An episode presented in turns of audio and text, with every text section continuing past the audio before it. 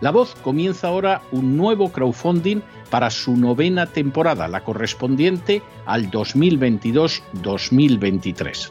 Lo hace además en unos momentos en que la libertad de expresión está más amenazada que nunca en décadas en España, en Hispanoamérica y en el resto del mundo.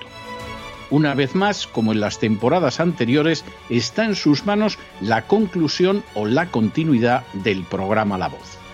Debido a la crisis económica creciente, al cambio del dólar en relación con el euro y sobre todo a la censura del programa en redes con su correspondiente desmonetarización, en esta novena temporada nos vemos obligados a subir el objetivo hasta la cifra de 130.000 dólares. Con el crowdfunding se mantiene la emisión en directo, en abierto y de forma gratuita del programa a través de YouTube, iBox, SoundCloud, Spotify, Apple Podcasts, Google Podcasts, Tunnel y Stitcher. Además, por supuesto, de encesarvidal.tv. De hecho, es este crowdfunding el que permitirá poder seguir emitiendo en cesarvidal.tv, ya que sin la continuidad de la voz no puede haber continuidad de contenidos en ese canal televisivo. Si la voz, tras la conclusión de esta temporada, no pudiera regresar en el mes de octubre, quizá no sucedería algo tan grave. Una vez más, habría quedado de manifiesto como tantas veces a lo largo de la historia de las naciones hispanas, que para muchos es preferible quejarse, protestar o amargarse a enfrentarse de manera práctica con un problema concreto. No pasaría nada. La voz simplemente dejaría de emitirse por la sencilla razón de que no hay suficientes personas dispuestas a asumir el apoyo de su causa, que es la de la libertad y de la verdad la de la información independiente y la opinión rigurosa, la de la lucha contra las tiranías y contra aquellos proyectos que pretenden convertir en esclavos a los seres humanos. Si piensan que merece la pena seguir escuchando día a día la voz, son ustedes bienvenidos a la hora de contribuir al nuevo crowdfunding que permitirá que puedan escuchar este programa radiofónico una temporada más. Muchas muchas, muchas gracias por todo. God bless you. Que Dios los bendiga.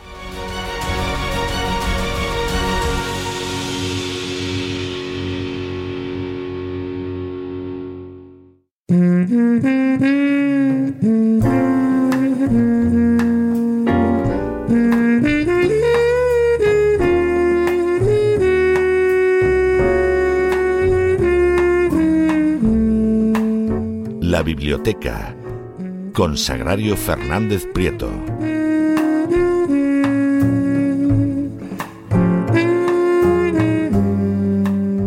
Pues estamos aquí de nuevo y vamos a nuestra recta final del programa Terrenos más amables, más relajados, sin política, economía y de Doña Sagrario Fernández Prieto que nos lleva a los libros y a la cultura. Muy buenas noches, Sagrario. Muy buenas noches, María Jesús. Un placer hablar contigo, con usted, perdón. Sí, es que yo, eh, ha habido un momento que te he llamado usted y te he tuteado en la misma frase, pero bueno, yo creo que ya hay confianza para tutearnos, Sagrario o no. yo por mí, ir, vamos. Ir alternando según. Eh, un placer para mí también. ¿Qué nos traes hoy, Sagrario? Pues un placer. Y nos vamos a tutear decididamente porque vamos a hablar de un señor que si estuviera aquí presente, no en libro como está, sino presente como estamos tú y yo, diría, por favor, tutense ustedes. nos pues llamaría de usted al mismo tiempo que le encantaría que nos tuteáramos. Me estoy refiriendo a Michel de Montaigne, que es una, un autor que es de mis eh, preferidos entre los clásicos, iba a decir, y, y los no clásicos. Me parece no solo un gran autor, sino un personaje fundamental de la historia de la literatura. Vamos a ponernos un poco en situación para recordar que estamos haciendo un recorrido por los clásicos del siglo XVI y estamos viendo la influencia del humanismo italiano. El humanismo italiano lo, llenó todo en el, siglo XVI, quiero decir que alcanzó a, a toda Europa y a todos los grandes escritores y estamos viendo la influencia de ese humanismo italiano. Y en estos momentos nos detenemos en Francia para ver cómo influyó el, el, humanismo en uno de los grandes pensadores de la humanidad, porque se le considera así, uno de los grandes pensadores de la, de la humanidad, que es Michel de Montaigne. Michel de Montaigne vivió en Francia en la segunda mitad del siglo XVI. Es muy importante en este recorrido que hacemos de los clásicos eh, saber situarnos en, en, el tiempo y en los lugares, sobre todo en el tiempo, que llega un momento en que los, los siglos, parece mentira, pero se confunden y hay un momento en que uno no recuerda si un autor es del 15, del 16. Pues bien, Michel de Montaigne eh, ocupa justamente la segunda mitad del siglo XVI. Eh, nació en 1533, justamente quiero decir que es de la segunda mitad del siglo XVI y murió en 1592. Y como le digo, es uno de los más grandes pensadores de la humanidad. Fue escritor, fue político, tuvo una gran influencia, se involucró mucho en la política de su tiempo, que fue muy compleja en, en Francia, y es muy importante en la literatura porque creó el género del ensayo, el género ensayístico. Hasta ese momento no existía como género. Se podían eh, leer eh, muchos libros de la antigüedad que hablaban de temas concretos y aquello pues era lo más parecido al ensayo. Pero el ensayo moderno, lo que, lo que entendemos ahora por ensayo, comienza con Michel de Montaigne como le digo, un gran pensador que vivía en su torre. Su torre es que eh, él tenía una gran casa, procedía de, mm, eh, era de origen noble, no, era, el título era de señor, o sea que no era ni conde ni marqués, pero sí pertenecía a la nobleza. Tenía propiedades y em, eh, a su especie de castillo, digamos, le llamaban la, torre. Pues la torre de fulano, la torre de Mengano, es decir, que tenía una gran casa eh, en el campo. Y desde de esta torre en el campo, apartado, eh, le iban llegando noticias, estaba en, continuo, en, continua relación con los pensadores de su tiempo. Es curioso, todos estos grandes autores de estas épocas, cómo les daría tiempo para tanto, porque eh, escribían libros voluminosos, pero muy voluminosos, y al mismo tiempo estaban siempre en contacto mediante correspondencia eh, escrita con, las mentes más importantes de su tiempo, aparte de sus cuestiones familiares. Es decir, que estaban literalmente todo el día escribiendo y además respondiendo cartas larguísimas con mucha inmediatez, porque el correo, por supuesto, no era como ahora, y una carta podía tardar en llegar a su destino un mes o dos meses o quién sabe. Y era importante. Tenemos, como ejemplo a don César Vidal, que puede hacer todo eso también. Efectivamente, le falta la torre. el día en que tenga una torre ya, total. Pues eh, él eh, veía el fanatismo de, católicos y de hugonotes, fue la época de las guerras de religión entre católicos y hugonotes, que fueron en algunos momentos fueron muy, muy violentas, y él, que quería mm, poner algo de, raciocinio, de sentido común en aquellas, en aquellas guerras de religión, lo que le pasó es lo que suele suceder en estos casos, que le atacaban por ambos lados. De modo que eh, cuando intentó enarbolar su independencia estuvo mucho tiempo que eh, era, una manera de decir, si os vais a enfadar conmigo, o si os molesta todo lo que digo, y se lo, se lo, decía tanto a los católicos como a los hugonotes. Y empezó a decir muy a menudo su frase de me abstengo. Cada vez que le preguntaban por algo, le pedían opinión, le pedían que acompañara a unos o a otros en determinada, determinada batalla o en determinado, determinada visita al rey para que les apoyara. Y entonces él decía, era una manera de decir, si me estáis atacando por todas partes, pues no hago nada. Y decía, me abstengo. Cuando decía me abstengo era cuando le atacaban todos a la vez.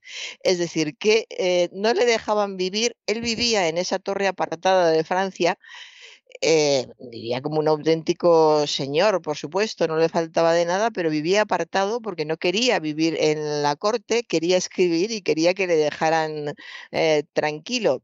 Pero no hubo manera. Hubo un momento, hay un episodio muy, muy curioso en, en Montaigne, que como no le dejaban en, en, paz, decidió viajar a París para aclarar las cosas, para mediar un poco entre unos y otros y para dejar clara, clara cuál era su, situación. Pues bien, en el viaje fue asaltado por los hugonotes. Eh, lo pasó fatal, le querían matar, otros que no, en fin, fue un asalto en toda regla en el que lo pasó francamente mal. Y cuando por fin logró llegar a París, fue encarcelado en la Bastilla por los católicos. Es decir, que era una época, esto da, una idea de la turbulencia de la época, lo difícil que debía de ser sobrevivir si para un señor como el señor de Montaigne eh, las cosas estaban tan mal y era tan difícil una vida normal. Eh, además, en un señor que una de las cosas de sus características fundamentales es cuánto le gustaba disfrutar de la vida y cuánto sabía disfrutar de la vida, de los pequeños detalles, del vino que daban ciertas cepas, de dónde se cultivaba mejor una cosa o la otra, dónde se comía, dónde había baños especiales para enfermedades. todo, eh, la, frase latina de nada humano me es ajeno al escritor eh, se acopla bien a muchas personas, pero a algunas personas, pero a Montaigne para Montaigne es eh, ideal, nada humano le, era ajeno. Pues bien, le tenían en estas idas y, venidas de, guerras de religión y no le dejaban en paz en ningún momento. De modo que cuando tenía 55 años, 55 años en la época en la que él vivió, pues, eh, significaba ser ya pues, un anciano, prácticamente, sí, prácticamente a los 55 años ser ya un anciano. Tenía muchos achaques, tenía gota, eh, probablemente tenía, por lo que se sabe de, después, por análisis y datos que se, que, se conservan todavía, probablemente tenía diabetes, tenía también hipertensión y se había vuelto oh, bastante misántropo había llegado ese momento en que como le, habían atacado por todas partes, no le dejaban tiempo para escribir, para vivir, para disfrutar, se estaba apartando todo lo que, todo lo que podía de, de la vida mundana. Hasta que en una ocasión, en 1588, este es un episodio muy especial en, la vida de Montaigne. En 1588 viajó a, París y conoció a una joven de 22 años que se llamaba Marie de Gournay. Y eh, Marie de Gournay era una joven, una joven ilustrada que leía mucho, era un caso especial para, para esa época, y estaba eh, literalmente enamorada de su obra, la conocía al dedillo, se la sabía de memoria, le hacía unas preguntas impresionantes porque era muy inteligente y convenció a Montaigne de que la convirtiera en una especie de hija de adopción. Entonces eh, se hacían estas cosas y una hija de adopción era lo que diríamos ahora pues una especie de, hija espiritual alguien que iba a estar muy cerca de, de, ti, con la que podías hablar de lo que pensaba, de lo que opinaba. Conversaciones profundas, podríamos resumir ahora. El, eh, el deseo de, de Marie lo que quería ella era tener una relación de padre e hija con, con Montaigne. Eh, Montaigne en sus escritos apenas escribe de ella, lo curioso de los escritos que pasan a la posteridad y todo lo que leemos eh, de, personas que además saben escribir muy bien, es que dice tanto lo que se cuenta como lo que no se cuenta. ¿Cómo es posible que Montaigne, que hablaba y escribía de todo, que era capaz de escribir dos, mm, dos, dos páginas hablando de una fuente eh, tan magníficas que las vuelves a releer y está hablando de una fuente? ¿Cómo es posible que un hombre así no hablara de su hija de adopción, eh, Marie. Eh, pues eh, Marie, que sí escribía, escribía también, pues parece que lo tenía más claro. Y una de las escasas veces que Montaigne escribe sobre ella, después de que ella le había insinuado pues que él era parco en palabras, que no hablaba, la dice que, le dice que a ella la amaba más que a un padre a su hija y que en el mundo solo la veía ella. Son unas palabras preciosas, pero efectivamente no son de padre e hija. Y hasta aquí es lo que se sabe, lo que ha llegado. No se sabe exactamente cuál eh, fue su relación después. Montaigne era un hombre casado, aunque vivían, era, un matrimonio de conveniencia, como eran todos en la época, y vivía más o menos cada uno en su mundo y, a su aire y en distintas eh, relaciones.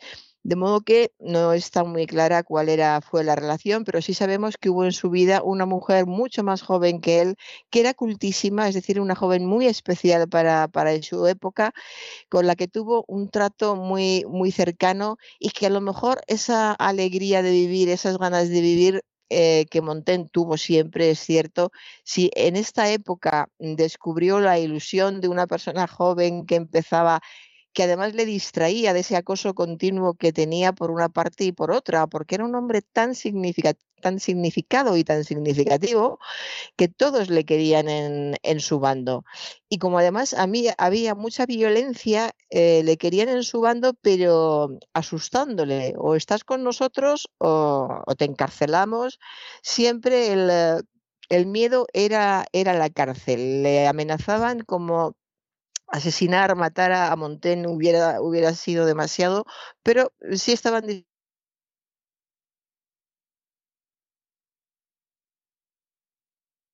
que bien que se unía a unos y a otros. Es decir, que a pesar de su afán por vivir en el campo, por dedicarse a los libros, es uno de los lectores más impresionantes que ha dado la historia. La biblioteca de Montaigne, en lo que él llamaba su torre, es realmente eh, increíble. Y eh, bueno, pues murió, eh, murió Marie de Gournay, se enteró cuando murió y eh, fue la que editó, que es lo que quería decir, fue la que se encargó de editar todo, toda esa, esa cantidad de escritos que, que había dejado y aunque tardó, eso es algo que hay algunos escritos de ella que lo dice con pesar porque se, se habían apartado, ya no se relacionaban tanto para que no, no hubiera problemas entre ellos. Eh, Marie de Gournay se lamenta de que tardó nueve meses en enterarse de, de la muerte pero eh, a pesar de todo, pues eh, fue ella la que se encargó de editar el resto de su obra, que es un trabajo impresionante, editar toda la obra que tenía, eh, que tenía Montaigne, que todavía no se conocía, era una, una barbaridad, porque era también una mujer muy adelantada a, su tiempo, excepcionalmente culta, en fin, una mujer muy, muy interesante. después cuando se habla de, Montaigne y encontramos referencias a él, referencias a Montaigne se pueden encontrar en libros de cualquier tipo, en, eh, los más clásicos, en los más modernos. Es muy raro un ensayo sobre cualquier tema porque eh, sabía y disfrutaba de todo. Por ejemplo, sabía muchísimo de vinos. Hay descripciones de vinos de Montaigne que todavía se pueden encontrar en revistas de vino que, salen ahora y están en los kioscos. Y como decía Montaigne, este vino de tal zona en los viñedos del norte de Italia tiene estas características. Y ahora, en nuestra época, ya han pasado siglos y todavía sirve la misma descripción que hizo Montaigne en su tiempo.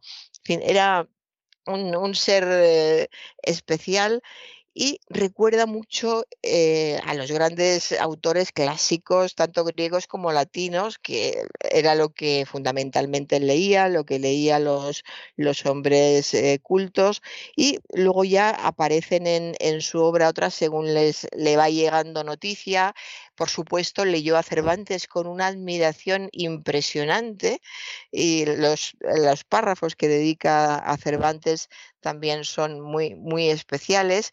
Y en esta, en esta guerra eh, entre católicos y hugonotes, que también estuvo, estuvieron implicadas eh, España eh, e Inglaterra, hay comentarios sobre la Armada Invencible en, los escritos de, de Montaigne. En fin, es, es un hombre que se involucra en, todo y sabía de todo. De modo que leerle es realmente un placer intelectual. Es esa sensación que pocas veces se da de estar leyendo a alguien que te está dando a conocer, te está descubriendo muchas cosas y al mismo tiempo lo está haciendo de una manera tan amena que no dejarías nunca el libro. Todos sabemos que un ensayo puede ser interesantísimo, pero hay veces que precisamente por lo interesante que es, es difícil de leer. Y si una persona o determinadas personas leen una página en un minuto, en un ensayo pueden tardar cinco o diez. Pues Michel de Montaigne tenía ese extraño don de explicar las cosas más complejas con una cercanía impresionante. Y el, truco, truco, el truco entre, entre comillas era hacerlas sumamente cercanas. Por ejemplo, en su viaje a Italia, que es un libro maravilloso, el diario del viaje a Italia, eh, él continuamente prueba todas las fuentes, él habla de fuentes. Por el contexto se sabe que eran fuentes de aguas minerales eh, que la gente consideraba curativas. Y él, según cómo se encontrara en ese momento, que ya era un hombre con achaques, hemos dicho 55 años, pues si tenía problemas intestinales, si le dolía la pierna por la circulación, se bañaba en las fuentes y luego explicaba, pues estas aguas son demasiado y creo que pueden eh, causar mal si se tienen estas y estas características y te, está hablando de las características de la fuente, del pueblo donde se encuentra, te está hablando de medicina, de lo que realmente necesitaría un enfermo con esas características en ese momento y todo lo está haciendo de una manera que en primer lugar te parece que te estás bañando en las mismas aguas minerales, que a eso se le refería, las aguas minerales que todavía seguimos utilizando y se han puesto de moda en estos últimos años, pues podrías estar con él bañándote en esas aguas minerales mientras él te explica eh, por qué te van a beneficiar y por qué te, van a ir bien. Eh, tiene una naturalidad, una eh, sencillez, un interés por todo, por todo lo que ve según va viajando. Hay un detalle muy curioso. Las personas que le acompañaban en el viaje, iban en el carromato, tenían prisa por, por, llegar y no les gustaba bajarse en los pueblos porque consideraban que la gente olía mal en los pueblos, que las cosas no estaban limpias, eran gente con título de alcurnia y no, y no les gustaba. Pues Montaigne pedía bajarse en todos los pueblos y estar un buen rato en la plaza del pueblo hablando con todos los lugareños. Estaba un buen rato hablando y cuando volvía se había enterado de cuál eh, era la profesión que más, eh, de la que más se vivía en el pueblo, a qué se dedicaban, qué les gustaba más, cuál era la comida típica, eh, qué, vinos, qué vinos tenían, qué cosas les importaban y se interesaba absolutamente por todo, si tenían hijos, por cómo criaban los hijos, si alguno estaba enfermo, cómo, cómo le trataban, si la vida era dura o no era dura, qué, cuánto dinero necesitaban para vivir. Era una persona que tenía interés por todo, no solo para luego reflejarlo, era un interés humano hay un momento de sus escritos en el que dice que no puede entender cómo hay personas que viajan y pasan por los sitios sin saber cómo viven, cómo piensan, cómo duermen, cómo viven en definitiva en, esos lugares. Y cuando es él el que, el que lo cuenta, pues claro, es, es un auténtico placer. Cuando lees este libro piensas, bueno, a mí me hubiera gustado viajar con Montaigne o descubrir ahora a un Montaigne que me llevara de viaje. Ahora ya sería imposible, claro, no se viaja en carromatos para, para empezar. Para, eso, para empezar, sí. Eh, quería decir que también sabía muchísimo de arte cuando llegó a Italia eh, San Marcos de, Venecia le, dejó completamente eh, fascinado. Describe las bóvedas, eh, los arcos. Y, lo describe con una exactitud del que sabe muchísimo de arte, pero volvemos a lo que a él le interesaba. Describe muchísimo, muchísimo mejor las ciudades las ciudades o los ríos, porque da una importancia al agua que solo entendemos cuando estás muy metida en el libro y te das cuenta de lo importante que era una, en una época en la que no había agua corriente como tenemos nosotros y eso parece que se olvida. Entonces, saber si tenían facilidad para conseguir agua cómo la mantenían sin que se les, sin que se les ensuciara, de qué agua bebían, porque de ahí podían venir determinadas enfermedades que después le, contaban. Es decir, se interesa absolutamente por, por todo. Es, es un hombre, es un escritor que que yo siempre, siempre recomiendo. Hay una frase de él que, que me gusta mucho que dice que él siempre tenía la práctica de llevar a sus interlocutores a hablar de aquello que mejor saben. Y eso, claro, parece que cae por su peso, pero la mayoría de la gente no ni lo hacía ni lo hace. Es Pues, inteligente eso, eso claro, algo claro. inteligente. Usted que es un, un campesino y tiene viñedos, pues hábleme de, de viñedos, qué, qué vinos tiene, cómo los consigue, cómo llegó a conseguir este vino o el otro. O usted que es albañil y cuál es el último trabajo que ha hecho, por qué mezcla la argamasa con esto o con lo otro. O sea, hacer que cada uno, porque además ahí también está el entusiasmo de la gente.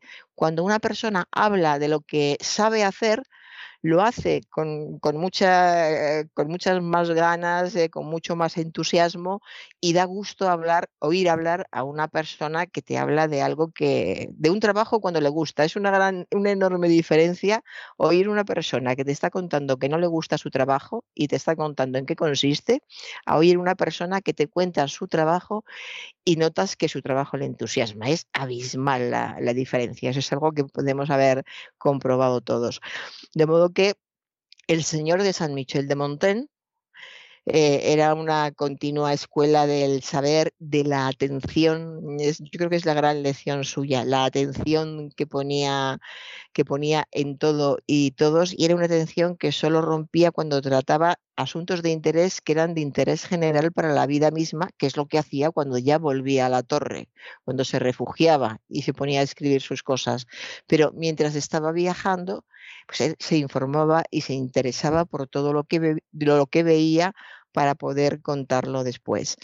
En fin, yo creo que se me ha notado mucho que me entusiasma Montaigne, que me, Sí, hubiera gustado, me, me hubiera gustado conocer a Montaigne, me hubiera ido con él, incluso teniendo en cuenta los malos olores de la época y de las aguas, que de- no debía de ser nada agradable para alguien, no debería ser nada agradable para una persona de nuestra época, pero sí, es uno de los grandes personajes de la historia, además de uno de los grandes de la literatura, y yo siempre lo, lo recomiendo mucho. Ah, porque además era un hombre muy simpático, muy cercano. Hay Ujú. muchísimas anécdotas suyas y sí, es para, es para irse a la torre. María Jesús, ya sabes. Pues como usted. Sagrario, también muy simpática, que, así que a lo mejor eh, hubiera, hubiera sido muy bonito conocerle, pero como veo que habla usted a la torre, si hay que ir, se va. sí, hay que irse a eso.